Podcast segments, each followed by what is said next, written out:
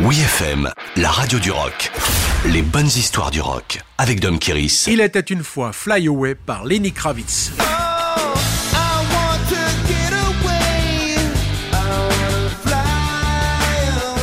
Quand la simplicité rejoint l'efficacité, c'est tout un art.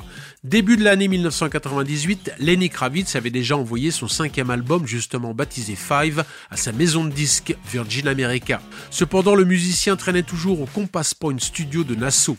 C'est l'un des plus prestigieux studios d'enregistrement créés par Chris Blackwell en 1977.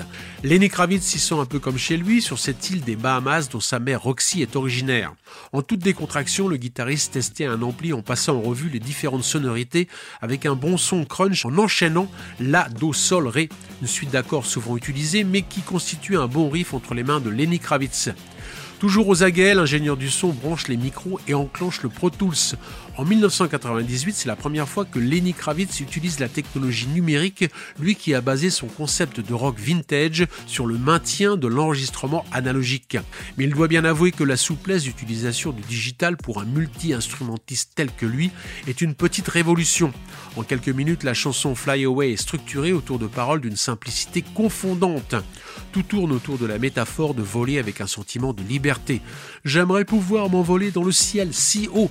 Aucune autre idée ne vient parasiter la sensation de liberté que procure l'ambiance si légère et vite fait, bien fait, Lenny Kravitz envisage de l'utiliser pour la phase B d'un prochain single.